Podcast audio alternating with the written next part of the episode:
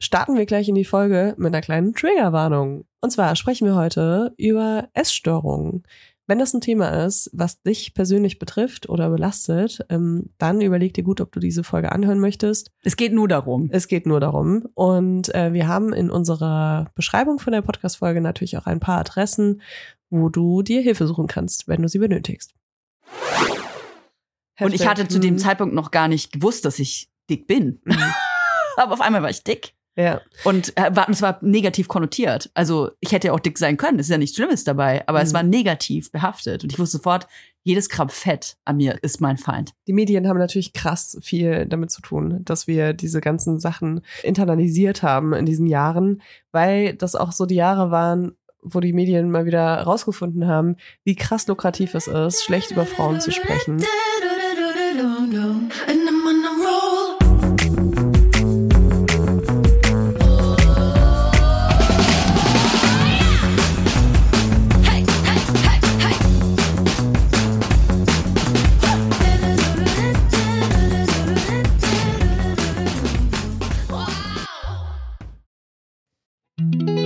Jetzt Kommt Werbung. Unser heutiger Werbepartner ist Clark. Leila, was rätst du? Wann durfte die Frau arbeiten gehen ohne die Erlaubnis des Ehemanns? Also ab in welchem Jahr, schätz mal. Äh, ich würde sagen, in den 70ern. Richtig, es sind tatsächlich äh, Ende der 70er. Tatsächlich bis zur Einführung des Gleichberechtigungsgesetzes 1958 konnte der Mann den Anstellungsvertrag seiner Frau ohne deren Zustimmung fristlos kündigen. Aber jetzt kommt's eben, das kommen jetzt in die, in die 70er, noch bis 1977 durfte eine Frau in Westdeutschland nur dann berufstätig sein, wenn das mit ihren Pflichten in Ehe und Familie vereinbar war. Urks. Äh, krass, oder? Oh Ist yeah. nicht so lange her. Und was ich noch tatsächlich viel crazy-mäßiger finde, bis 62 durften Frauen ohne die Zustimmung des Mannes gar kein eigenes Bankkonto eröffnen. Ja, ist ja auch blöd, ne? Wenn Frauen eigene Bankkonten haben Dann kaufen die am Schluss noch was, was sie selbst wollen. oder werden halt finanziell unabhängig und Oh, verlassen ihren Mann. Ganz schrecklich. Mhm. Das wollen wir natürlich. Peinlich, peinlich war das damals. Also äh, man, man hat jetzt immer so das Gefühl, so, okay, heute ist alles anders, ne? Mhm. Aber äh, viele Sachen sind immer noch Männersache. Und gerade wenn es so um Dinge wie Finanzen, Altersvorsorge und Versicherungen geht, ähm, sind laut Umfragen immer noch primär äh, die Männer dafür Mhm. verantwortlich in den Familien. Und äh, das will Clark natürlich auch ändern, weil finanzielle Unabhängigkeit äh, ist auch ein Stück von Gleichberechtigung in Mhm. unserer Gesellschaft.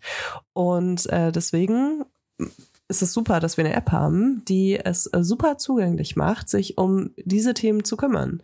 Also um Finanzen, um Altersvorsorge und eben auch um Versicherungen. Mhm. Ich finde Clark super übersichtlich. Also du hast eine App, wo du wirklich alle deine Versicherungen unterbringst. Clark äh, funktioniert gleichzeitig auch als äh, Makler oder Maklerin und äh, schlägt dir dann immer wieder ähm, neue Angebote vor, wenn sich irgendwas verändert hat, wenn du eine günstigere Versicherung abschließen könntest als die, die du schon am Laufen hast. Und schaut eben auch, dass dein Versicherungsschutz wirklich alles abdeckt, zeigt dir Versicherungslücken auf und empfiehlt dir auch so Sachen wie Altersvorsorgen. Alles in einer App, also unkomplizierter geht's wirklich überhaupt nicht mehr. Natürlich haben wir auch ein Extra für unsere Hörer und Hörerinnen. Es gibt nämlich on top einen 30 Euro Shopping-Gutschein für Brands wie Zalando, Douglas oder Ikea, wenn du in der App zwei deiner bestehenden Versicherungen hochlädst. Dafür müsst ihr einfach nur die Clark-App runterladen oder eben direkt auf die Website gehen. wenn ihr den Gutscheincode MILF34, alles groß geschrieben, M-I-L-F und dann 34 als Zahl Ihr habt richtig gehört. Mhm, eingebt, dann äh, könnt ihr die Versicherung hochladen und schon bekommt ihr einen 30 Euro Shopping-Gutschein. Mm, die Teilnahmebedingungen und natürlich alle weiteren Infos findet ihr wie immer in den Shownotes. Werbung Ende. Hallo und herzlich willkommen zu einer neuen Folge Weibers. Einen wunderschönen Montag wünschen wir euch. Heute natürlich mal wieder Toja Diebel hier vor diesem Mikrofon und meine Wenigkeit Lena Lowfire. Wir sprechen heute über Essstörungen. Ähm, ich hatte das Thema vorgeschlagen vor ein paar Wochen, weil ich mir eine Miss 60 gekauft habe. Nein, hast du nicht, oder? Ist das ein Doch. Witz? Wirklich? Ja, Die ich hab- gibt's wieder? Nee, ich habe sie mir bei ähm, Ich glaube, heißt jetzt Vinted. Es gibt noch ganz Okay, viele ja, andere tolle Plattformen, wo ihr Selfie, gebrauchte eBay Secondhand Kleinanzeigen, Sachen kaufen könnt. OnlyFans. Genau, bei OnlyFans vor allem. Nee, ich habe mir Miss 60 gekauft, aber eigentlich nur so aus Gag. Ich wollte einfach mal dieses Gefühl wieder haben, halt äh, den Miss 60 anzuziehen. Ich wollte das einfach, ich wollte es Du einfach hattest wissen. schon mal eine an? Ja, natürlich hatte die jemand an. Das ist eine gebrauchte Miss Nee, 60. hat, du hattest, hattest du schon mal eine Miss 60 an, früher? Oder hast du die Ähm, nur an anderen Frauen gesehen? Weil ich habe sie nur an anderen Frauen gesehen. Ich habe frage sie ich. nur an anderen Frauen gesehen, was den Grund hatte, dass ich nicht in Miss 60 gepasst Mhm. habe. Ja. Ich muss dazu sagen, dass ich äh, nie dick war. Mhm. Ich hatte ähm, zu dem Zeitpunkt, als ich Miss 60 tragen wollte, aus heutiger Sicht wahrscheinlich so eine 38, würde ich mal sagen. Aber eine 38er Miss 60 war ja keine heutige 38er Konfektion, sondern die fielen wirklich äh, sehr klein aus und es war nicht nur die Konfektion, sondern der Schnitt von Miss 60 war ja eine wirklich eine Hüfthose, aber unter der Hüfte, unter den Hüftknochen eigentlich. Ähm, Und die Oberschenkel. Deswegen sage ich so ja nicht, weil Ja. ich sagen will, ja, die waren klar, sehr schmal, die. Beine, genau. Ich habe nicht Ja. in eine Miss 60 Hose gepasst und ich kann dir sagen, ich war irgendwo zwischen der 36 und der 38 damals. ja. Aber ich hatte einfach mehr Oberschenkel als keine Oberschenkel. Und dann habe ich da nicht reingepasst. Also man musste schon eine sehr, also in eine sehr genaue Schablone ähm, passen So mit eine seinem Körper. musste man haben. Ta ta auf jeden Fall. Also diese, diesen Abstand zwischen, wie sagt man, so einen Abstand zwischen den Beinen, Ja. Thigh, Thigh Gap, ne? Ähm, nicht zu viel Po auf jeden Fall. Also man musste eigentlich so diesen typischen, am besten so einen Kate Moss Körper haben, so dass das wirklich ideal sitzt. Und auch die Taschen waren so ganz, ganz klein. Also das so alles so, sollte so ganz klein und niedlich und äh, eng am Körper anliegen und am besten ähm, so direkt überm Schamhügel sollte der Knopf äh, liegen. Und ich hatte mir so eine Jeans gekauft und ich äh, wollte sie eigentlich vor der Folge äh, anziehen, um das Gefühl mit euch direkt zu teilen. Ich habe sie bisher nicht angezogen, weil ich irgendwie so eine Wut auf die Jeans entwickelt habe. Die liegt bei mir gefaltet im, im Schrank. Und Hast schon seit Wochen. anprobiert? Nee, mm -mm, noch nicht. Okay. Vielleicht mache ich ja immer ein Video draus. ist aber das irgendwie so eine Art Traumatherapie? ja, vielleicht, vielleicht, ja. Okay, krass. vielleicht. Ja, vielleicht. Ähm, ja, ich war, bin irgendwie wütend auf. Ich mache jeden Tag einen Schrank auf und dann liegt die da zusammengefaltet. Ich habe die noch nicht mal. Ich habe die, glaube ich, doch. Ich Puja. habe sie schon mal aufgemacht. Ich habe sie, ich habe sie nämlich meinem Freund gezeigt, der dann gelacht hatte, und meinte, hä, wie sollst du die denn anziehen? Halt, weil die auch so weit unten sitzt. Ne? Das ist man gar nicht mehr so gewohnt. Mit dieser Hose bin ich irgendwie so in mein altes Ich reingefallen und äh, mir ist das bewusst, dass ich auf jeden Fall eine Essstörung hatte und äh, auch zu dem Zeitpunkt wusste ich das auch schon. Also als es soweit war, das war so 14, 15 auf jeden Fall, 13 vielleicht auch schon. Und habe mich dann eben gefragt, äh, wie das eigentlich so zustande gekommen ist und habe mich gefragt, wieso es eigentlich so ist, dass ich kaum eine Freundin habe, die ungefähr mein Jahrgang ist, die überhaupt gar keine Probleme mit Essen hatte oder mit ihrem Körper. Ähm, und dann habe ich mir gedacht, warum machen wir da nicht mal eine Folge drüber und beleuchten nicht nur faktisch, ähm, pathologisch die Essstörung, sondern wie kann das sein, dass unser Jahrgang, also unsere Generation eigentlich so ein Issue hat mit Diäten, Essen, Körperwahrnehmung? Also ich fand's voll krass, als du die Folge vorgeschlagen hast, weil ich auch so, ja klar, warum haben wir da noch nie ausführlich drüber gesprochen? Wir haben es ja immer mal wieder angeschnitten, Mhm. aber nie so eine Folge darüber gemacht. Und dann habe ich gemerkt, die letzten Wochen, ich meine, ihr habt es ja auch gemerkt, äh, vorletzte Woche ist ja auch eine Folge ausgefallen und so. Ich habe gemerkt, wie ich das so wirklich vor mir herschiebe, auch so ein bisschen mich damit auseinanderzusetzen, Mhm. weil das für mich schon so ein Thema ist. Und man weiß ja, also keine Ahnung, Tabuthemen sind eigentlich nicht so das Problem für mich.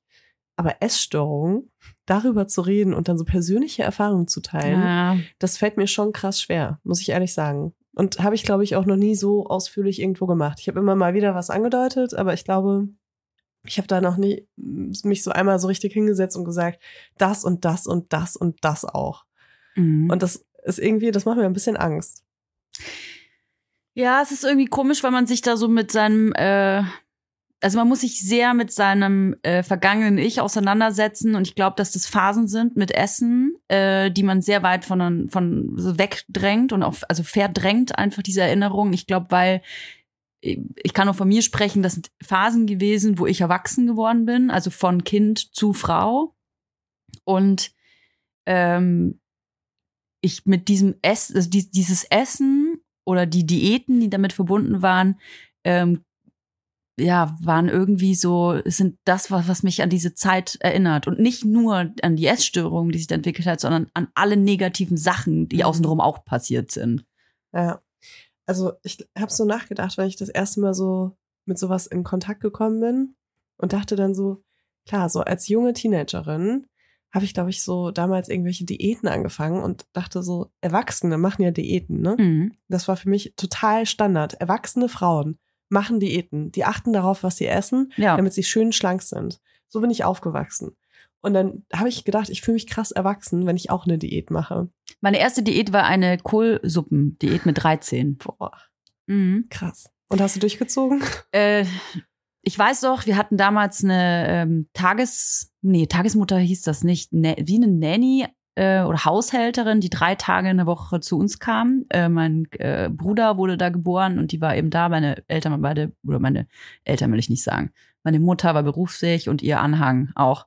Und ähm, der hatte ich das erzählt und äh, die war so halt auch noch mal ein anderer Jahrgang und die war auch irgendwie so voll drin in so ähm, Frauenmagazine und es war ihre Welt und auch Diät und bla und war dann irgendwie total begeistert, dass ich das da überhaupt drüber nachdenke und hat mir dann so einen Topf gekocht. So ein riesiger Topf. Wir waren extra einkaufen und ich sollte quasi mich ja dann eigentlich die nächsten Tage nur von dieser Suppe auch ernähren und äh, habe ich dann auch auf jeden Fall gemacht und ich weiß, dass ich ähm, meiner Mutter damals dann gesagt hatte, sie soll Vorher-Nachher-Bilder von mir machen. Also ich hatte mich super unwohl in meinem Körper gefühlt. Ich habe relativ schnell große Brüste bekommen. Also mit zwölf hatte ich schon viel größere Brüste als alle anderen in meiner Klasse und Umgebung, was mir super unangenehm war. Ich sah halt sehr schnell sehr weiblich aus. Und äh, das war auf jeden Fall auch ein Problem. Ich glaube, ich habe es im Podcast schon mal erzählt. Ich habe mir die abgebunden am Anfang auch. Und ähm, das war auf jeden Fall ein Problem und hatte dann meine Mutter eben gebeten. Ich hatte, mir haben keine Bikinis gepasst. Da sind wir wieder beim Thema Bikinis. Dann hatte sie gebeten, mir in, mich in einem Bikini zu fotografieren, damit ich in ein paar Wochen einen Unterschied sehen kann. Und als meine Mutter Bilder von mir im Bikini gemacht hat, war ich so schockiert, wie ich aussehe. Der Bikini hat auch null gepasst. Es Mhm. war für meinen Körper voll das Falsche. Ähm, katastrophales Modell. Ich glaube, es war ein Modell sogar von meiner Mutter, die einen ganz anderen Bodytype hat als ich, was dann sowieso nochmal doppelt scheiße aussah. Und meine Mutter, obwohl die nie irgendwie zu mir gesagt hat, ähm, äh, du bist zu dick oder hat sie wirklich nie gemacht. Ich hatte bei ihr nie ein schlechtes Gefühl.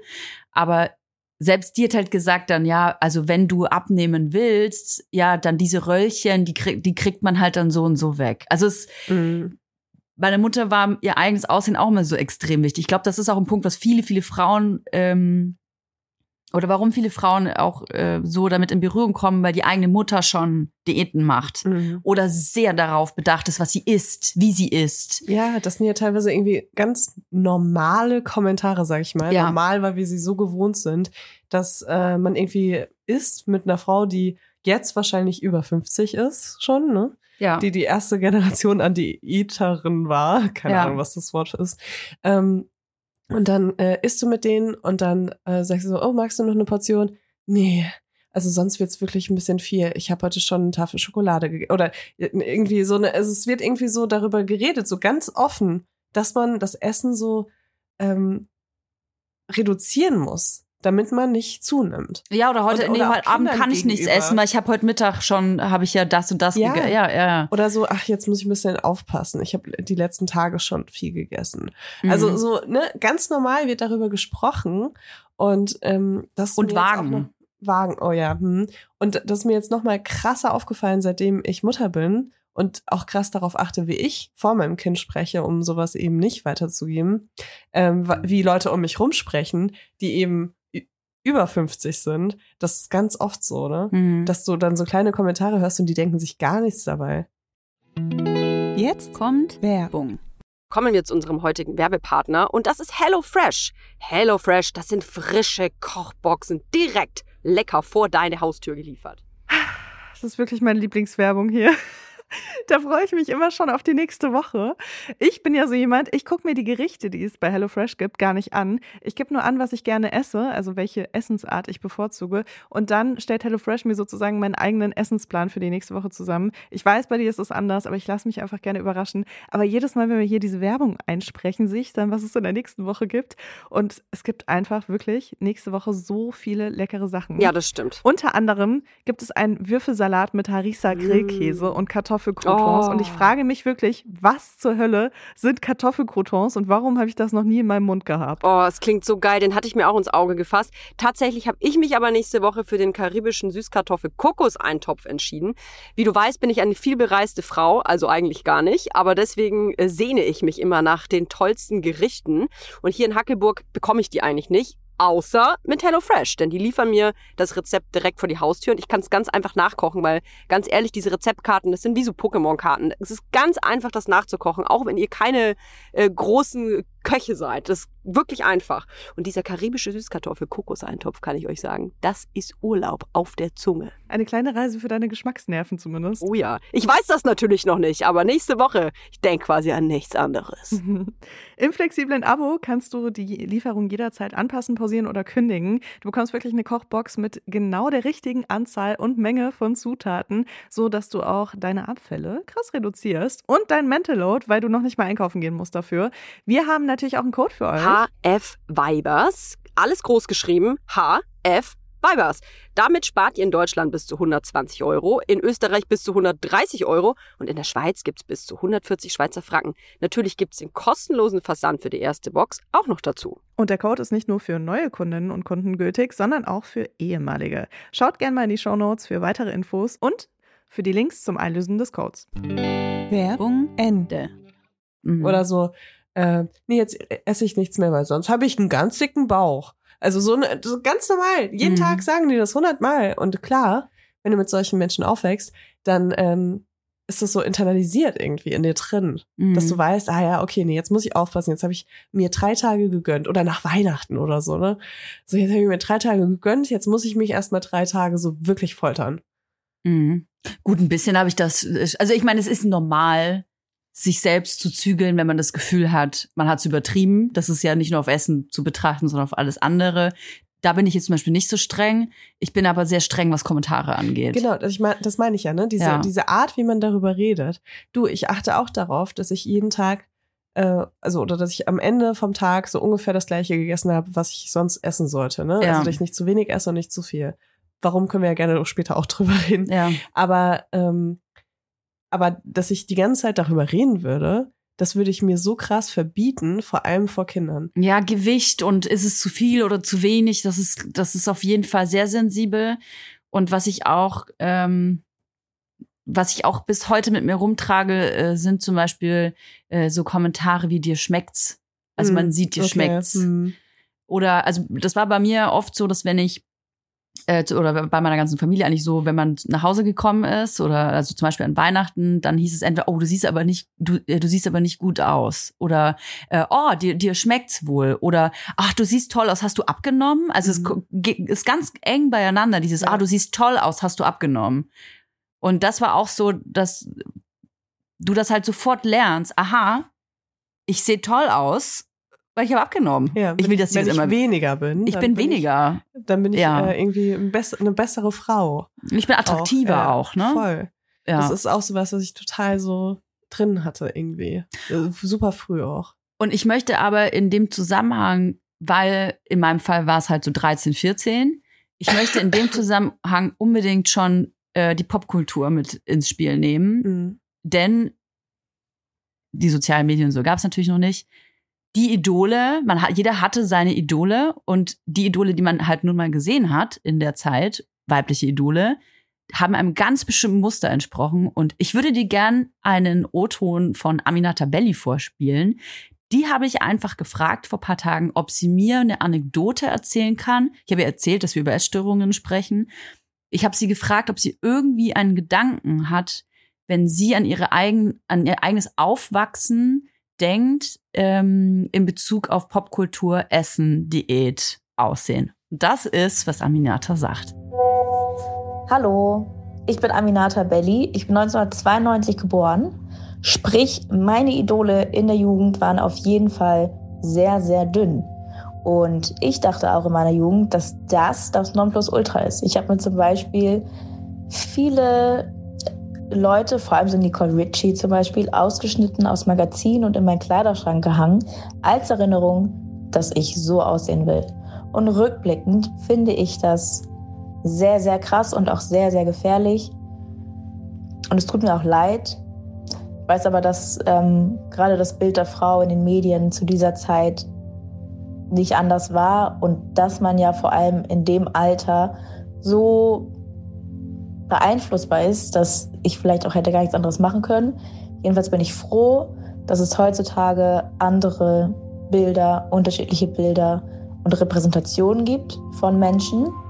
Nichtsdestotrotz glaube ich, weil man so oft sagt, dass unsere Generation ähm, dieses Dünnsein so verinnerlicht hat, dass jetzt zu der Zeit, in der wir in den sozialen Medien leben, dass es jetzt vielleicht sogar noch schlimmer ist als früher. Ich kann es gar nicht einschätzen und ich weiß nicht, wie Jugendliche das heute wahrnehmen und ob die das überhaupt richtig irgendwie reflektieren können.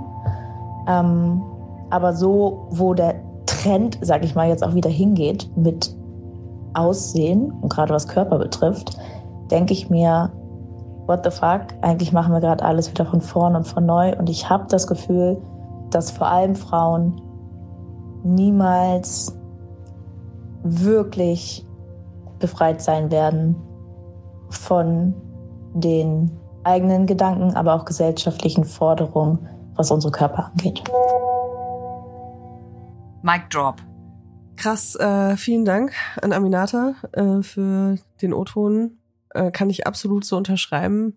Wir reden ja immer wieder gerade über Y2K und ne, die 2000er, dass sich das alles wiederholt. Deswegen hasse ich das alles so, ja, glaube ich. und es ist tatsächlich so, dass sich auch dort sehr viel wiederholt und jetzt ähm, aktuell der Trend von sehr vielen Promis, dass sie dann auch wieder schlanker werden, obwohl sie ja vor ein paar Jahren noch ihre Kurven gefeiert haben. Kim Kardashian oder allgemein Kardashian, super Beispiel. Dass äh, in Hollywood sehr viel äh, Diabetes-Medikamente verabreicht werden, damit Leute schlank werden. Ja. Ist auch kein Geheimnis, ne, dass das gerade voll aktuell ist. Ähm, auch, dass äh, wir uns wieder von sehr vielen kurvigen Models auf den Laufstegen äh, äh, verabschiedet haben, die Mhm. letzten Jahre, finde ich, ist eine Entwicklung, die absolut bedenklich ist, Ja. weil ich dachte wirklich, jetzt fängt es an, sich ein bisschen zu ändern. Ähm, und jetzt auf einmal, wo sind die alle? Nee, ne? jede Also- Brand hat einmal eine auf den Laufsteg Genau. geschickt, äh, bestenfalls auch noch nicht weiß und dann war's das auch. Dann hat man so sein Soll getan. Das ist echt super krass und das macht mir auch wirklich Sorgen, also was die Mhm. Generation angeht. Ähm, weil klar, wir hatten das alles in den 2000ern, aber wir haben ja jetzt irgendwie doch mehr Wissen, habe ich das Gefühl, und mehr Zugang. Wir haben schnelleres Internet als in den 2000ern. Wir müssen uns nicht mehr über das Modem einloggen, um zu sehen, was Britney Spears gerade treibt. Und ähm, irgendwie sollten wir doch dann auch weiter sein. Und das frage ich mich manchmal, ob wir das wirklich sind, popkulturmäßig, was dieses Thema be betrifft. Also ich habe da so zwei, ich sehe das so aus zwei, zwei, zwei äh, ich sehe da so aus, ich habe nichts getrunken, ich schwöre es euch. Ich sehe das so aus zwei Blickwinkeln. Das eine ist, ich finde, dass Social Media wirklich eine tolle Welt aufmacht für Menschen, die nicht Gesellschaftsnorm sind. Die haben die Möglichkeit, repräsentiert zu werden, sich selbst zu äh, repräsentieren, die auch niemanden, keine Plattform brauchen, sondern das einfach selber tun und sehr viele Follower haben und sehr viel Anerkennung auch bekommen, wo sich viele junge Frauen vielleicht auch endlich gesehen fühlen. Auf der anderen Seite bewegt jeder sich in se- seiner eigenen Bubble. Und ich glaube leider schon, dass Frauen, die zum Beispiel sehr schlank sind, weniger Menschen folgen, die vielleicht ähm, drei, vier, fünf Konfektionsgrößen mehr haben. Ich glaube, jeder bewegt sich so in seiner eigenen Bubble. Das ist bis zu einem Stück weit normal. Ich sehe das aber deswegen so ein bisschen schwierig, weil die Trends viel schneller sind. Also damals waren es klar die 90er, die 2000er, 80er, also es, teilweise waren Trends halt einfach jahrelang da. Man hatte zumindest ein paar Monate, paar Jahre, vielleicht sogar Zeit, sich in irgendeinem 60 zu hungern. Ich habe aber das Gefühl, dass die Trends mittlerweile so schnell da sind und auch neue Profile, neue Stars, neue Influencer einfach so schnell da sind, dass diese Veränderung auch viel schneller da sein muss. Mhm. Und das finde ich so ein bisschen, weil die Möglichkeiten ja auch da sind. Du konntest dir halt früher nicht einfach schnell größere Lippen spritzen oder schnell deinen Arsch größer machen oder, oder Fett absaugen. Das war Mhm. einfach auch finanziell was ganz anderes als heutzutage. Ja, und trotzdem haben äh, Leute immer Mittel und Wege gefunden, wie sie da irgendwie mit den Trends so halbwegs mithalten könnten. Ne? Ja.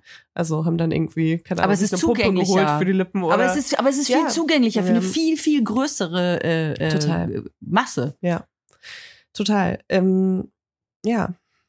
Ey, ich wollte, weil wir Mhm. über Popkultur reden, Ja. eine der ersten, also es gibt mehrere Personen, die mich, äh, äh, was meine Idole angeht, krass beeinflusst haben. Einmal Britney Spears, Christina Aguilera, Mhm. also die Ich beiden. auch sofort an Christina Aguilera Ich war natürlich gedacht, erst- bauchfrei und ich war Team ja. Britney. Mhm. Dann war es aber so, dass Christina kam und auf Mhm. einmal Dirty war. Und ich Mhm. war natürlich auch Dirty mit 14, klar, Mhm, was sonst.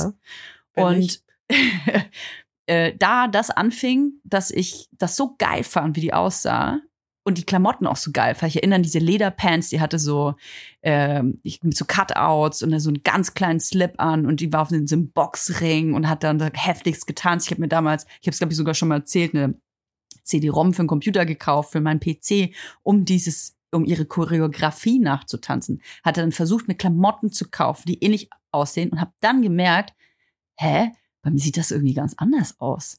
Ich meine, ich war halt schon immer eher bisschen rundlicher, sag ich mal, weicher auf jeden Fall. Ich war nie androgyn auch, aber mir hat alles anders ausgesehen. Und da fing das an, dass ich mir dachte, fuck, irgendwas stimmt in meinem Körper nicht, weil ich Mhm. muss ja eigentlich so aussehen und nicht anders. Und dann kam Bridget Jones. Mhm. Und das war für mich Wow. ganz, ganz, also ich habe den Film total geliebt, aber es war gleichzeitig auch ganz schlimm für mich, weil ich hatte ungefähr den Körper von Bridget Jones, nur größere Brüste. Mhm.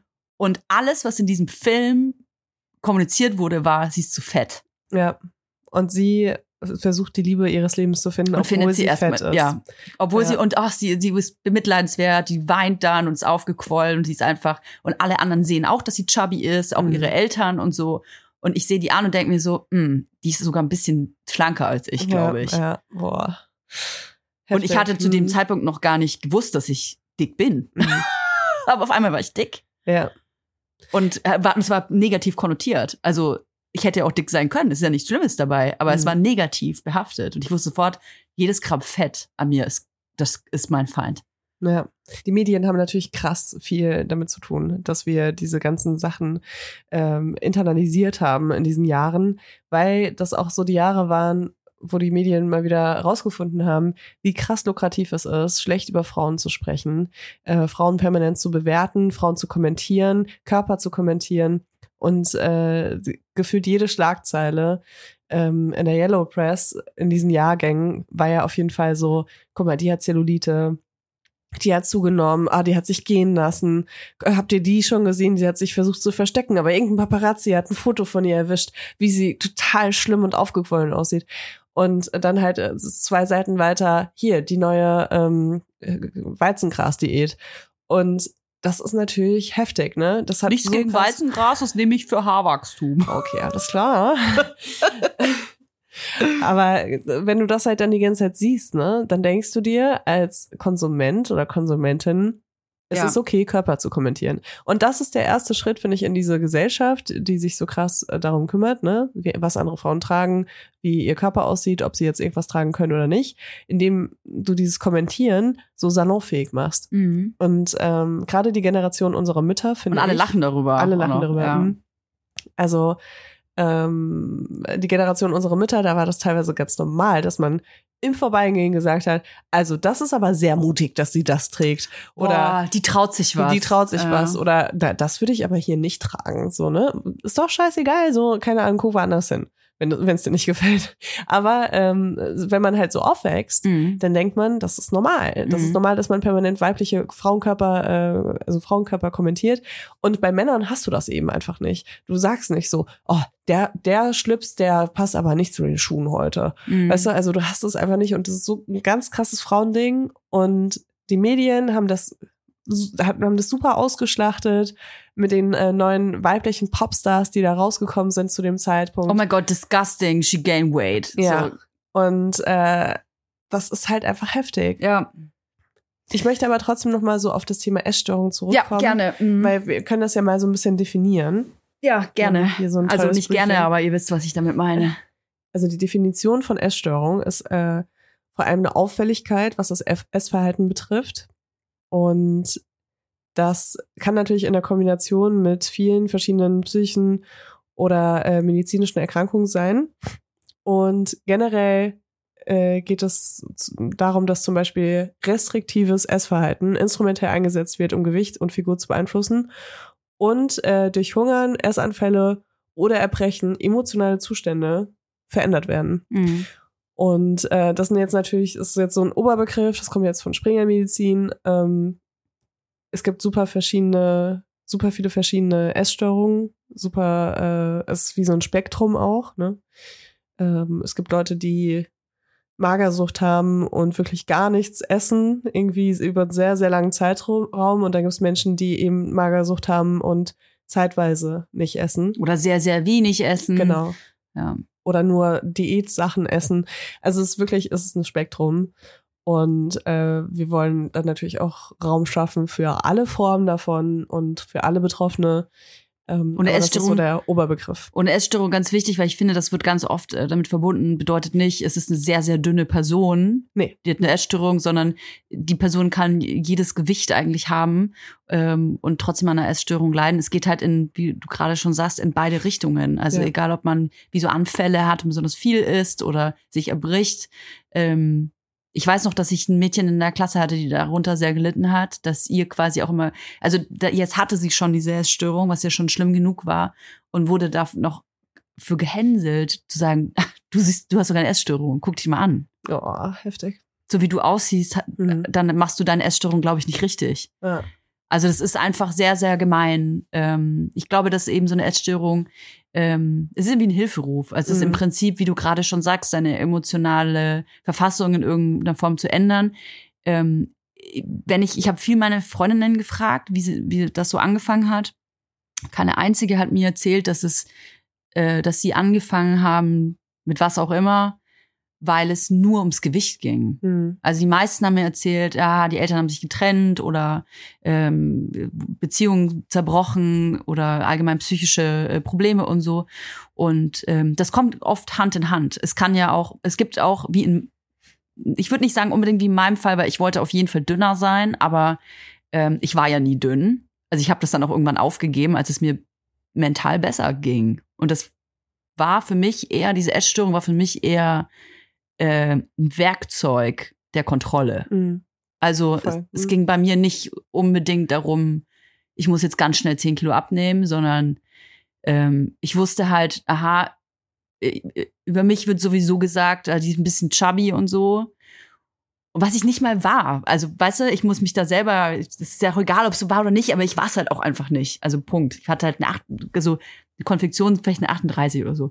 Und trotzdem wurde halt dann immer das kommentiert und so. Und ich habe irgendwann angefangen, mich, weil ich mich nicht anders wehren konnte gegen meinen Stiefvater damals, habe ich an, das war mein einzig, ich hatte kein Mittel gegen den, nichts, ich hatte nichts in der Hand, weil ich immer den kürzeren gezogen habe auf allen Ebenen und es war meine einzige Waffe, quasi diese Waffe gegen mich selbst zu richten. Und ich war nie der Typ, mich selbst äh, irgendwie zu verletzen mit Gegenständen. Ich hatte da viel zu viel Angst vor. Ähm, hätte sich, ich, hätte ich länger gesucht, hätte ich mir vielleicht auch was anderes gesucht, um mich irgendwie mir zu schaden. Aber ähm, für mich war das mit dem Essen hervorragend. Der hat das auch noch gekocht. Und mir wurde ja sowieso immer gesagt, ich esse zu viel. Und dann habe ich extra viel gegessen, dass sein Essen quasi weniger wird. Ich nehme dieses Essen und ich kotze alles aus. Mhm. Das war meine Waffe. Krass. Wenn alles raus war und ich, kenne mich nicht, wie gesagt, wir haben diese Triggerwarnung ausgesprochen. Ja, Ich habe erst, ich hab erst aufgehört, wenn ich wirklich nichts mehr gesehen habe. Mhm. Also wenn wirklich ich das letzte Korn aus mir raus war, dann habe ich mich gut gefühlt. Hm. A, weil ich mich, ich habe mich also leichter gefühlt, aber auch leichter im Kopf. Also es war nicht nur leichter vom Körper, sondern auch im Kopf. Ja, Ich glaube auch wirklich, dass die Anfänge ne, ganz unterschiedlich sind. komplett. Ja, Ich glaube, dass wenn wir in einer Gesellschaft aufwachsen, wo Diäten, Diet Culture selbstverständlich ist oder sind, dann ähm, haben wir viel mehr Zugang zu diesen Themen und viel mehr Zugang dazu, was müssen wir machen, um unseren, um unsere Ernährung zu reduzieren oder weißt du so, man weiß einfach so, ah ja, okay, guck mal, die hat schon eine Diät gemacht, da hat sie nur nach Sonnenuntergang äh, einen Toast gegessen. Mhm. So, ne? Also du hast diese Sachen so schon drin. Und das sind ja wie so Anleitungen eigentlich, wie man in der Essstörung startet, sage ich Mhm. mal. Und bei mir hat es auch tatsächlich angefangen äh, mit so einem Kontrollding. Mhm. Ich bin ja äh, super früh ausgezogen mit meinen Eltern, so mit 14. Und dann bin ich irgendwann ins betreute Wohnung gekommen. Und da ging es mir auf jeden Fall nicht so gut. Mhm. Und da wurde ich sehr intensiv kontrolliert, während ich halt vorher so mein eigenes Ding gemacht habe, als ich noch bei meinen Eltern gewohnt habe und mir einfach nichts sagen lassen habe, hatte ich dort so ganz krasse Regeln. Boah, das stelle ich mir furchtbar vor mit 14, Ja. ey. Und ähm, das, damit kam ich gar nicht klar. Ich hatte eigentlich einen super stabilen Freundeskreis auch und ähm, konnte meine Freunde nicht mehr sehen dadurch und ähm, hatte nur noch die anderen Leute, die dort auch im betreuten Wohnen waren. Und es war voll schwer für mich. Mhm. Und am Anfang wurde mir dann auch irgendwie, wurde mir so eine Perspektive aufgezeigt, die dann eben auch nicht eingetreten ist. Und es war alles so ein bisschen heftig. Dann kam noch hinzu, so, ich habe einfach Abmahnungen bekommen, jedes Mal, wenn ich mir ein Piercing gestochen habe oder ein Tattoo oder sonst irgendwas. Und ähm, ich habe das damals, war das schon ganz schlimm für mich. So, ich war so, das ist mein Körper und ihr Mhm. dürft mir nicht verbieten, dass ich mir ein Piercing steche. Ihr dürft mich nicht bestrafen dafür, dass ich mir ein Piercing steche. Wenn ich jetzt sagen will, ich will, wenn ich jetzt sage, ich will hier ein Lippenpiercing, dann steche ich mir das jetzt und ihr habt mir das nicht zu verbieten. Was, wieso könnt ihr über meinen Körper entscheiden? Ne? Ich Mhm. habe eine Hormonspirale eingesetzt bekommen, die ich nicht haben wollte. Das finde ich nach, immer noch so krass, diese Geschichte. Ich habe einfach so wirklich so ganz viele Sachen, wo ich einfach keine Kontrolle über meinen Körper hatte. Und das war dann so mein Ding. Ich habe einfach nichts mehr gegessen. Hinzu kommt natürlich noch, du hast halt irgendwie 35 Euro Essensgeld die Woche. Mhm. Ähm, und wenn du halt aber auch was anderes kaufen willst, wie Zigaretten oder so, dann reicht das halt nicht. Und ähm, dann habe ich halt echt so, wir haben dann Belege gesammelt im Supermarkt von anderen Einkäufen und haben die abgegeben, uns das Geld geholt und davon irgendwie Kippen geholt oder so. Und das war halt dann mein Lifestyle. so. Wie schlau man zu dem, dem Zeitpunkt ist, ne? Ey, glaub, ja. Es ist so krass, dass eine meiner besten Freundinnen, die habe ich letztens in Paris besucht, ähm, die war so einkaufen und sie meinte, sie denkt immer noch da, nach jedem Einkauf, denkt sie immer noch darüber nach, ob das eine Quittung ist, die sie mir geben kann. Oh, geil. Also, oder vielleicht nicht nach jedem, aber sie denkt da halt oft immer noch dran, weil alle meine Freundinnen mir damals halt ihre Quittung gegeben haben, damit ich halt mein Essensgeld bekomme. Und ähm, genau, das war halt echt so mein Ding, so ich hole mir das jetzt wieder zurück. Und gleichzeitig habe ich aber auch super weite Sachen dann nur getragen und ähm, habe das halt auch nicht so gezeigt, Mhm. tatsächlich. Ähm, und ich wurde auch irgendwann darauf angesprochen von so einer Betreuerin. Dass du immer weniger wurdest. Genau. Mhm. Und das war für mich auf jeden Fall krass bestärkend, muss ich sagen. Ja. Das war so richtig Für mich so- war es auch immer so. Ja. Okay, jetzt sieht man es, obwohl ich nur so Schlabber-Sachen an, anhabe. Und dann war ich auch so, nee, das liegt daran, weil ich jetzt hier diese Hosen, die habe ich mir dann immer drei Nummern größer gekauft. Mhm. Diese, weiß ich, ich habe mir Röhrenjeans gekauft und dann drei Nummern größer und dann waren die wie so Ah, ja, okay. Skater-Röhrenjeans. Ja. ähm, ja, so weil die Macht cool über den war. eigenen Körper zu haben und das so Voll. zu spüren, ne? Genau. Ja. Und das ist dann natürlich irgendwann, äh, irgendwann war es halt nicht mehr so eine Protestaktion, sag ich mal, Mhm. sondern irgendwann war es dann so, oh wow, ich habe, glaube ich, eine Essstörung jetzt. Mhm. Ähm, weil wenn man das einmal so anfängt, dann ist es eben auch so, wenn du längere Zeit wenig, sehr wenig isst und danach wieder normal isst, dann nimmst du sehr viel zu. Dann merkst du so, oh, ich nehme zu, ich will aber gar nicht zunehmen, dann nimmst du wieder ab. Und dann bist du halt in so einem Ding, in so einem Höllenfeuer Mhm. gefangen, was äh, Nahrungsaufnahme, äh, Körperwahrnehmung und so weiter angeht, aus der du nicht so leicht wieder rauskommst. Mhm. Gerade auch wenn du eh schon mentale Probleme hast und was man einfach hat, wenn man mit 14 auszieht und be- im betreuten Wohnen wohnt und Ja. aus seinem Umfeld gerissen wird und keine Ahnung was. Und ähm, genau, das ging dann irgendwann auch über in Bulimie tatsächlich. Mhm. Ähm, und das hat dann erst aufgehört, als ich Au pair gemacht habe, äh, weil da wurde ich dann einmal von meinem Kind erwischt beim Kotzen. Und das war dann so, okay, ich glaube, jetzt richtig Kacke. Weil, Mhm. was soll ich dem Kind sagen? Mhm. Ja, du, ich habe mir gerade richtig schön 20 Nutella-Brote gegeben und jetzt äh, sitze ich hier über der Toilette und kotze, bis alles raus ist. Mhm. So, und also, aber es, ich habe nie ähm, irgendwie dann auch wieder so einen komplett normalen Umgang mit Essen gehabt, so dass ich gar nicht darüber nachdenken muss, was ich esse. Ähm, was natürlich auch geil ist, wenn man so einen Job wählt wie ich damals. Also ich meinte, ja, ich muss jetzt hier irgendwie modeln. Vor allem Nacktmodeln Ja. direkt. Mhm. Gut, also es gab halt nicht Sachen, die mir gepasst haben, sonst hätte ich auch angezogene Fotos gemacht früher. Aber deswegen, äh, ja, keine Ahnung, es war auf jeden Fall auch nicht gesund, weil dann war ich ja eigentlich so, okay, ich hatte so meinen eigenen Bereich, ich habe irgendwie diese Kurven, Mhm. was auch schon so bescheuert klingt, ne? Also da hatte ich auch maximal eine Größe 38, äh, aber ich war halt wirklich, ich war, ich war damals, war ich Curvy Model einfach. Das ist absurd einfach, wenn du dir die Fotos anschaust von mir. Ich habe, also ich habe Maße von ähm, irgendwie 95, 65, 95 gehabt, Mhm. weißt du? Also eigentlich so super schlank. Ja. Und trotzdem war ich halt so ein Curvy-Model. Und dann kam aber dieser Moment eben, wo ich angefangen habe, Musikvideos zu machen, wo ich mit anderen Models zusammengearbeitet habe. Und das waren immer meine Horrorjobs tatsächlich. Wo ich einfach mit schlanken Größe 34 Models zusammen einen Job machen musste. Und ich war immer die Dicke. Mhm. Und die hatten nie passende Sachen für mich. Die waren immer so, boah, ja, dann müssen wir mal gucken, ob wir jetzt was finden und so. Also es war immer so mega so aufwendig, Oh, diese Kommunikation auch mit den Models. Ja, äh. ach, Das ist bei uns übrigens bei Shootings, ähm, wer auch wenn wir vor allem mit so ganz, ganz großen Teams, also das größte waren es irgendwie 15, aber es, es ist ein groß, groß, es ist ein großes Mhm. Shooting. Ähm, war vorher immer gab es ein Gespräch im Team, wo ich gesagt habe, auch mit äh, der Fotografin mit Delia zusammen, wo quasi gesagt wird, die Körper, die ihr seht, die werden nicht kommentiert. Mhm. Also, weil es gibt einfach, gerade wenn man Fotos macht von Models, dann vergisst man ja auch manchmal, dass die Models auch ein Gehirn haben und auch irgendwie mitdenken oder mithören können und sagt dann so automatisch wie, oh, das sieht sehr unvorteilhaft aus. Mhm. Oder, oh das, oh, das können wir nicht nehmen. Und die Person, die vor der Kamera steht, äh, denkt sich, äh, okay. Mhm. Ja. Und gerade wenn man halt da in der Unterhose steht, dann und sich eh schon vor so einem großen Team nackt macht, dann ist es scheiße. Und ähm, man hört das ja auch immer wieder von, gerade von weiblichen Models, was das teilweise für fürchterliche Situationen sind, ja. sich da auszuziehen und kommentiert zu werden. Und ähm, Es ja. ist wirklich schlimm. Und äh, es war damals nicht besser als heute, Mhm. kann ich sagen. Ähm, das hat mir absolut nicht geholfen. Mhm.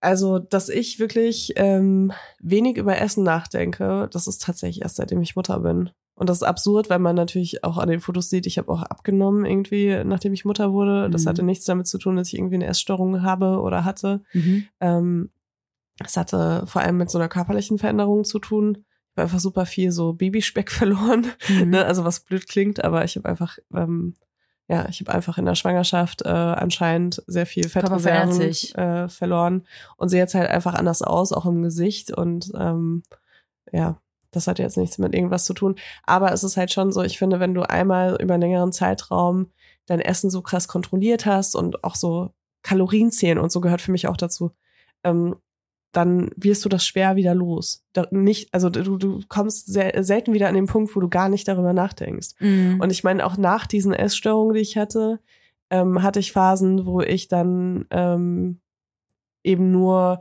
vegan, sojafrei, glutenfrei gegessen habe. Dann habe ich mal wochenlang nur irgendwie Bananen gegessen, weil das gerade alle irgendwie auf Instagram gemacht haben, Mhm. die äh, Kraftsport gemacht haben. Also ich habe wirklich so auch so jeden Essenstrend dann so mitgenommen und dachte auch so, ja, okay, wenn ich nur das richtige Essen finde, dann geht's mir besser, weil ich auch so eine Autoimmunkrankheit habe.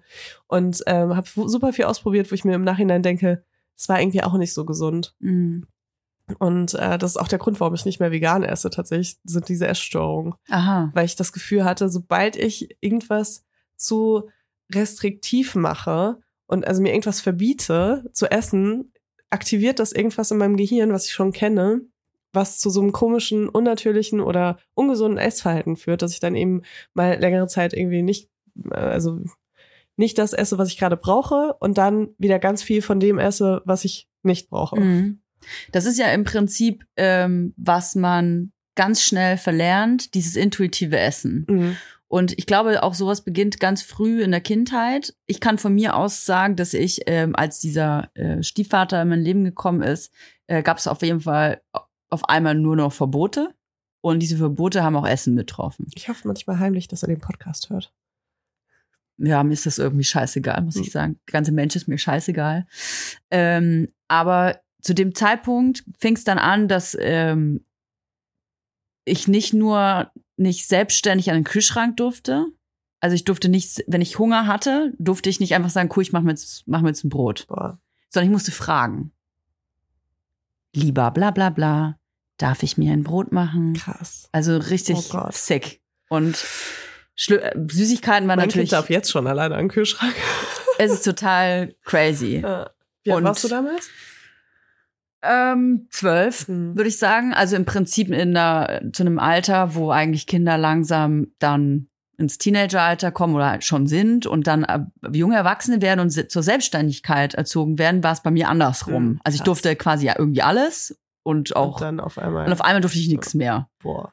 Und äh, beziehungsweise ich durfte schon Dinge, aber nur ähm, mit Fragen und dann auch in einer gewissen Form fragen. Also ich musste die Person so ansprechen, wie er sich das gewünscht habe. Lieber, hm, hm, hm, darf ich bitte? Also es war wie bei so einer Audienz quasi immer total psycho. Wow. Und ähm, das hat dann, das, dann ist das passiert, was bei vielen Kindern passiert oder vielleicht fast allen, wenn du einem Kind sagst, es gibt Dinge, die darfst du auf gar keinen Fall, die erlaube ich dir auf gar keinen Fall und du darfst sie nicht haben und nicht sehen und dir nicht nehmen und ich verbiete dir das, dann will das Kind genau das. das ist ja, wenn du deinem Kind immer sagst, Schokolade ist hier verboten, ist oder es gibt kein Ketchup bei uns zu Hause, was will das Kind? Wenn es nicht zu Hause ist, Ketchup. So. Und ähm, ich habe auf einmal ein ganz komisches Verhältnis zu Essen gehabt, weil ich wusste ja, ich darf das nicht. Ich will das aber. Und dann fing Mhm. das an, dass ich nach der Schule Schlecker, Gott hat dich selig, ich bin mit meinem Taschengeld zu Schlecker gegangen und habe mir die Dinge, die ich essen wollte, aber nicht immer nur eins gekriegt habe. Das war bei mir zum Beispiel so, kennst du diese American Chunk Cookies? Ich durfte immer Mm, nur ja. einen haben. Mhm, Auch wenn okay. ich gefragt habe, ich noch, ich durfte halt immer nur einen haben. Oder Dabei ist die Verzehrempfehlung eine Packung, wissen wir alle. ja, wir wissen das, dass es so ist. Ich habe mir die halt reingestopft, die Mhm. komplette Packung, auch wenn ich, ich konnte schon nach vier Keksen nicht mehr. Ich habe trotzdem auch um die Verpackungen natürlich nicht nach Hause nehmen zu müssen und keine Spuren zu hinterlassen. Ich habe das alles in mich reingestopft. Mhm. Wurde natürlich auch mehr. Ich habe an Gewicht zugenommen. Es ist, war auf jeden Fall, ich hatte dann auch dieses, ich hatte, in dieser Zeit habe ich das äh, Gefühl für Hunger und intuitives Essen verloren und definitiv auch bis heute. Mhm. Also ähm, ich habe erst durch dieses, jetzt könnte, jetzt könnte man mir sagen, ja, Toja, das ist aber auch wieder eine Essstörung. Ich esse meistens erst so ab zwölf, Mhm. einfach weil ich merke, dass es mir gut tut. Das kann jeder für sich selber entscheiden. Äh, weil ich, ich habe, ich wusste nicht mehr, was sehr viele Jahre nicht mehr, wie es ist. Also wann esse ich denn? Weil ich habe, ich habe generell eigentlich mein ganzes Leben lang immer zu viel gegessen. Würde ich auch bis heute so, so machen. Ich esse immer die ganzen Packungen oder bestelle halt immer zu viel, weil ich halt gerne esse oder weil ich halt früher vielleicht dann das nicht haben durfte. Mhm. Und deswegen, ich bin erwachsen, ich kann machen, was ich will. Ich esse so viel ich will. Und äh, deswegen habe ich das verlernt. Ah, ich bin nie richtig satt bis heute. Ich kann einfach wirklich essen, bis ich, bis mir kotzübel ist. Ich kann, ich kann das. Und ähm, ich kann immer essen. Ich, es ist super selten, dass ich Hunger habe, weil ich halt einfach immer esse. Mhm. Und ähm, das hab, das habe ich irgendwann gemerkt vor ein paar Monaten, dass das halt so nicht mehr sein kann. Ich habe gemerkt, ich muss Sport machen. Nicht, um mein Ge Gewicht zu reduzieren, sondern mein Gefühl für meinen Körper zu bekommen. Mhm. Und ja, das hilft echt. das hilft Sehr einfach, Mhm. um, um auch die Bedürfnisse des Körpers zu spüren. Ja. Ich habe angefangen, wieder Sport zu machen. Und ich habe äh, durch dieses, ich weiß gar nicht, wie das heißt, Teilfasten oder so. Also ich esse halt, wie gesagt, mal, also es gibt keine Uhrzeit. Manchmal esse ich auch um elf, manchmal um zwölf, manchmal um eins. Aber durch das habe ich überhaupt wieder so ein Hungergefühl Mhm. und war, bin fast erschrocken. Boah, krass, ich habe voll Hunger. Und dann macht natürlich Essen auch viel mehr Spaß, wenn du isst, weil du Hunger hast. Ja, voll. Das habe ich auch äh, zeitweise immer so, wenn ich äh, das mal ein bisschen aus den Augen verliere, wie ich esse, dann snacke ich halt super viel. Ähm, ich habe so gar nicht so feste Essenszeiten oder so. Man kennt schon, falls ihr gerade das Jugendamt anrufen wo- wollt, aber ähm, bei mir passiert das, wenn ich nicht drauf achte, dass ich mich halt auf der Arbeit so durchsnacke und dann Mhm. ist es auf einmal irgendwie schon nachmittags, dann hole ich mein Kind ab und dann ähm, snacke ich mich mit meinem Kind noch durch, so, ne? Also wenn mein Kind halt richtig ist, snacke ich halt auch, Mhm. weil ich dann denke, ah, ich esse später dann richtig. Oder man isst die Reste einfach ja, davon. oder die Reste, ja voll. Das passiert ja auch täglich. Und irgendwie am Ende des Tages denke ich mir so, wow, was hast du heute gegessen? Gar keine Die haben halt richtige nur Scheiß, Mahlzeit. die haben halt nur Scheiß Ja. gegessen irgendwie. Und wenn ich halt da nicht drauf achte, dann ist das so jeden Tag bei mir. Und dann Mhm. habe ich aber auch nie ein Hungergefühl. Und ich brauche auch dieses Hungergefühl, um mich daran zu erinnern, dass ich meine richtige Mahlzeit esse. Mhm. Und das ist auch echt super schwierig. Ähm, es gibt auf jeden Fall verschiedene Personengruppen, die krass äh, viel öfter betroffen sind von äh, Essstörungen als andere. Da wollte ich einmal kurz drauf eingehen. Mhm. Unsere Redakteurin hat herausgefunden, dass äh, Essstörungen ähm, vor allem bei jungen Menschen auftreten. Und dabei tritt Magersucht meist etwas früher auf als beispielsweise Bulimie. Prinzipiell ist es aber in jedem Alter möglich, an einer Essstörung zu erkranken. Frauen sind wahrscheinlich, wahrscheinlich deutlich häufiger von Essstörungen betroffen und auch nicht heterosexuelle Personen häufiger als heterosexuelle. Und was ich auch immer wieder interessant finde, ist, ähm, es gibt häufige Komorbiditäten, das heißt, äh, dass verschiedene Krankheiten oder Krankheitsmuster äh, gleichzeitig auftreten. Und zwar mit äh, Depressionen, Mhm. Angst, Zwangs- und Persönlichkeitsstörungen, Suchterkrankungen, Autismus, ADHS und Adipositas.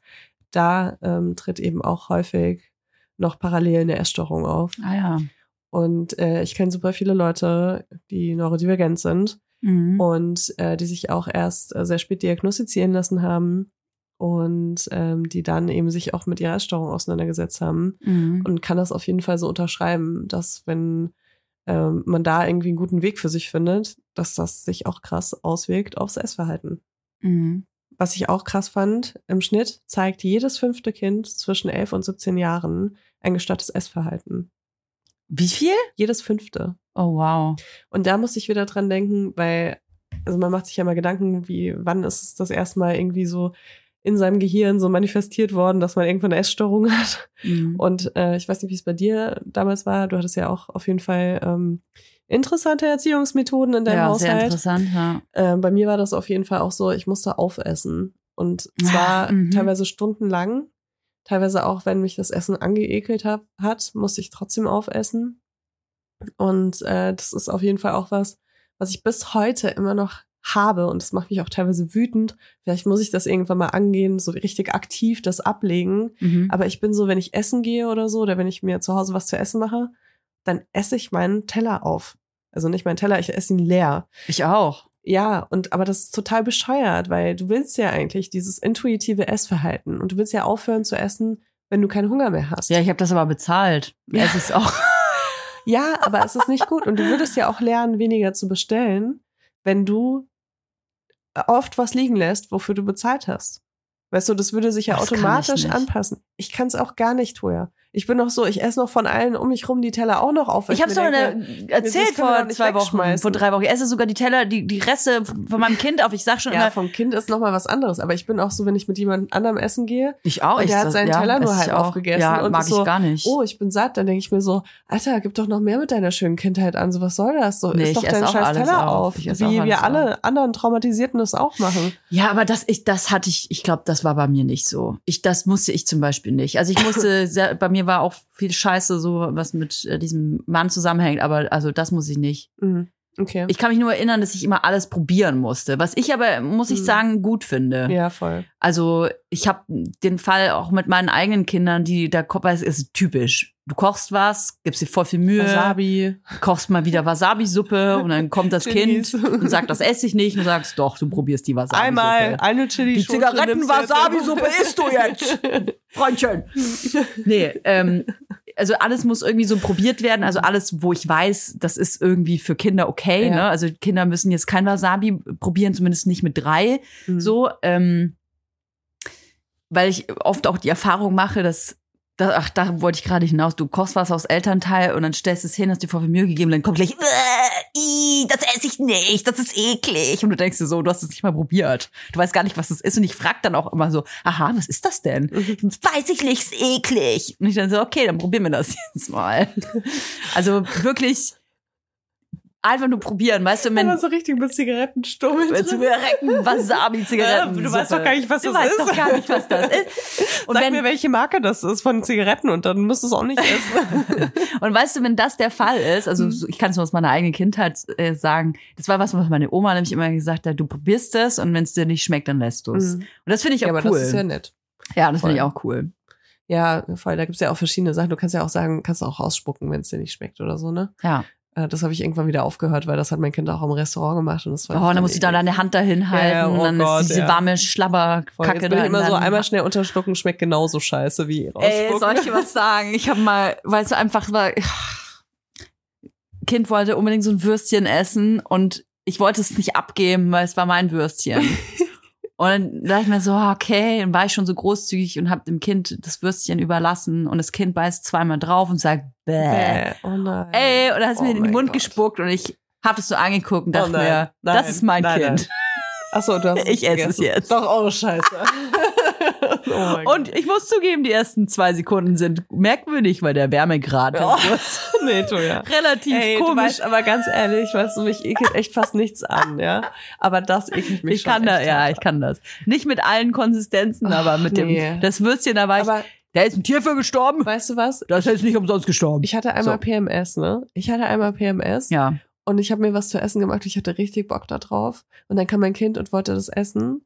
Und es war sowas, was man nicht teilen kann. Und dann hat mein Nein. Kind auch, ne, das angefangen zu essen, wollte es nicht aufessen. Und ich fand es so eklig, ich wollte es danach nicht mehr essen. Und dann habe ich geheult. Was? Dann habe ich geheult von meinem Kind. gegessen. und war so, ich, ich habe dir extra gegeben, obwohl ich. Guck mal, mir kommen jetzt schon wieder die Tränen. Das war so schlimm für mich. Oh Aber halt, weil ich PMS hatte und echt überlastet war. Aber ich war so richtig so, wie kannst du dieses Essen jetzt einfach, ne? Und ja, das. ja, äh, wir trainieren das mal. Das Kauen, ausspucken, wieder rein. Kauen, Oh ausspucken, wieder rein. Boah, das finde Das ich schon echt schlimm. Ich bin auch so mit Konsistenzen und so teilweise ein bisschen schwierig. Ja, ja, kann ich, kann ich, kann ich nachvollziehen. Und es ist echt schon, das ist für mich, ähm, da muss schon mehr als Liebe im Spiel sein. Leila, ich würde gerne eine äh, Nachricht einer unserer Hörerinnen vorlesen. Gerne. Wir haben natürlich verschiedene Zusendungen bekommen und eine äh, möchte ich jetzt vorlesen. Als Kind war ich höchst allergisch und durfte eine Weile lang praktisch gar nichts essen, außer Reis und dann noch viele Jahre keine Süßigkeiten, keine Zitrusfrüchte etc. Bis heute weiß ich nicht, ob ich allergisch war oder ob meine Mutter krankhafte Angst davor hatte, ich würde mich irgendwann in meinen adipösen Vater verwandeln. Irgendwann ab 12 fing ich dann an, Süßigkeiten zu horten, wurde immer dicker, in der Familie kam Panik. Mit 15 dann natürlich aufgehört zu essen, um es allen zu beweisen. Auch da wieder Panik bei allen, ist ja klar. Aus der Magersucht kam ich nach vier Jahren raus, aber bis heute, ich bin 30, kämpfe ich ständig damit, mir zu erlauben, Dinge zu essen, Lebensmittel nicht in gut oder schlecht zu kategorisieren. Aber auch bis heute kämpfe ich mit meiner Mutter darum, dass Kommentare wie, also enge Röcke solltest du mit deinem Körper aber nicht tragen, oder du siehst immer so auffällig neben deiner schlanken Partnerin aus, unpassend sind. Ja, das ist äh, eine Geschichte, die ich äh, gefühlt, ich will nicht sagen, ich habe sie schon hundertmal gehört, Mhm, aber, aber das das ist wirklich ein Paradebeispiel. Ja. Auch dem, finde ich, dem jungen Kind schon eigentlich so mitzugeben, du darfst nicht so viel essen, sonst wirst du zu dick und bist, dann bist du nicht mehr gut. Und also das ist echt so eine Panik, die sich aufs Kind überträgt. Ja, das kenne ich auch aus meinem Freundeskreis Boah. tatsächlich bei äh, Familien, wo die Mutter äh, noch nicht mal irgendwie dick war oder so, aber halt einfach nicht super, super schlank Hm. und halt so selbst ein Problem mit Essen hatte und das so krass auf ihre Töchter übertragen hat, dass ähm, die schon im Kindesalter wirklich kontrolliert wurden, was sie essen und was nicht und dass die so krasse Verbote hatten und äh, dass die Todsünde irgendwie war, wenn die dann sich Butter noch unter Nutella aufs Brot geschmiert haben und also wirklich so, so es wurde einfach von vornherein so schon programmiert, dass da ein Problem stattfinden kann Mhm. und das funktioniert einwandfrei. Also kann ich sehr empfehlen, wenn ihr Bock habt, dass eure Kinder Essstörungen entwickeln, dann äh, funktioniert das super. Mhm. Was mir jetzt gerade bei der Nachricht noch eingefallen ist, ist, dass äh, ich nicht nur meinen Teller immer aufessen musste. Ich habe auch nichts zu essen bekommen, wenn ich mein Zimmer nicht aufgeräumt habe. Und das ist sehr Oh, oft passiert. Essen als ich Kontrollmittel. wirklich- Genau, dass Schwierig. ich dann ganz, ganz lange nichts zu essen bekommen habe, richtig Mhm. Hunger hatte. Du gehst heute ohne Essen ins Bett. Genau, du Auch gehst so ohne Satz, Essen ins ne? Bett. Ja. Voll, weil dieses äh, Essen im Zimmer horten, ich hatte so einen Schreibtisch, unter der untersten Schublade war wie so ein leichter Hohlraum. Mhm. Und da habe ich Essen gebunkert. Immer wenn ich, wenn irgendjemand nicht aufgepasst hat oder so, habe ich Essen da drin gebunkert. Mhm. Weil ich so oft die Situation hatte, dass ich in meinem Zimmer eingesperrt war und nicht essen durfte, weil ich irgendwas nicht machen wollte oder konnte in dem Moment auch. Ja, voll. Das ist schlimm, ne? Also ganz schrecklich. Ich hoffe, meine Eltern hören diese Folge und denken sich so, da haben wir es verkackt. Ernsthaft, liebe Grüße. Ja, das Problem ist, also ich das will war nicht das Einzige, wo sie verkackt haben. hört diese Folge noch einmal. Mhm. ich will diese ähm, Mutter der Kommentatorin jetzt gar nicht in Schutz nehmen, aber tu es doch irgendwie. Letzten Endes ist sie ja sicherlich genauso das Opfer ihrer Vergangenheit, so wie es eben oft ist. Es zieht sich halt leider oft wie eine äh, wie so ein roter Faden durch dann Familien und Generationen wirklich durch. Wenn die Oma schon äh, Diäten gemacht hat, ist die Wahrscheinlichkeit, dass deren Tochter, deine Mutter, vielleicht auch damit zu kämpfen hatte und so weiter und so fort. Ähm, das, das Bild der Frau hat sich auch über die vielen Jahre natürlich verändert. Ich meine, in den 30ern, äh, 40ern gab es äh, Hefte voll mit Diäten und äh, Hat Medikamente. man da nicht noch MDMA genommen? ja, Pep, glaube ich, oder? Speed, ich weiß nicht. Da gab es auf jeden Fall noch kein BTM-Gesetz. Äh, nee, also Hauptsache dünner, dünner, dünner. Also, ähm, oder Twiggy gab's ja dann auch, ne? Mhm. Ähm, also das Frauenbild wurde schon immer sehr geformt und du musstest dann alles dafür tun, dann halt so auszusehen. Ja, genauso wie du dann halt aber auch äh, so zu den Zeiten, wo Kurven in waren, Mhm. äh, richtig so gemästet wurdest. ja, mit teilweise, so ne? Also Astronautenfood und so. Und man darf auch nicht vergessen, also die Generation unserer Großeltern ist ja die Nachkriegsgeneration, also die im Krieg noch äh, Kinder waren, Ja, sozusagen. richtig. Ähm, und wo Essen eben auch ein Thema war, weil es teilweise nicht so viel Essen gab. Mhm. Und die Generation danach ist dein Teller auf. Das ist auf ist, jeden Fall ist die. die, ja. äh, ist dein Teller auf äh, Generation geworden, weil jetzt haben wir gerade Essen und wie undankbar bist du, dass du Mhm. irgendwas wegschmeißt Mhm. davon. Ne? Wir hatten als Kinder nicht so viel Essen. Und so wird das halt von Generation zu Generation irgendwie immer so ein bisschen abgewandelt Mhm. und aber halt weitergegeben. Mhm. Und dieses, hast du Hunger, dann isst, bist du satt, dann hör auf zu essen. Mhm. Das passiert dann einfach nicht, ne? Und das ist halt echt so, dann immer so, bleibt immer so ein bisschen an den Break the Cycle Eltern hängen, Mhm. äh, was auch echt nicht einfach ist, ne? Weil Ja. wir essen dann die Teller unsere Kinder auf, Ja, richtig. die sie nicht aufessen müssen und haben aber selbst gar keinen Hunger, die oder ekeln uns teilweise noch vor, die Sachen zu Außer ich natürlich. Ich, ich Außer ekel mich ja gar nicht mehr. Aber denke halt trotzdem, es muss jetzt aufgegessen werden, weil, ne, wir sind, also ich bin die Generation, aber Kinder in Afrika haben nicht so viel zu essen und wir Mhm. müssen jetzt unseren Teller aufessen, wenn Kinder in Afrika nichts zu essen haben. Richtig. Ja, ja, Ist ja, ja. ab, ja. abgesehen von einem krassen White Savior-Komplex in Kindern äh, nichts Positives auslöst, außer dass sie auch wieder anfälliger sind für Essstörungen. Ja, und nicht zu vergessen, dass unsere Generation damit aufgewachsen ist, dick ist schlecht. Ja, genau. Und ich will, Fall. und, und mit dick meine ich äh, alles über eine 38. So, nicht wundern, wir machen hier jetzt mal kurz einen Cut. Wir haben gemerkt, das wird hier einfach alles viel zu viel und viel zu deep und es gibt noch so viel zu erzählen. Wir wollen die Folge nicht einfach so aufhören lassen und haben uns entschieden, eine zweite Folge äh, draus zu machen. Deswegen verabschieden wir uns jetzt einfach und hören uns nächste Woche wieder. hören uns nächste Woche wieder. Tschüss. Tschüss.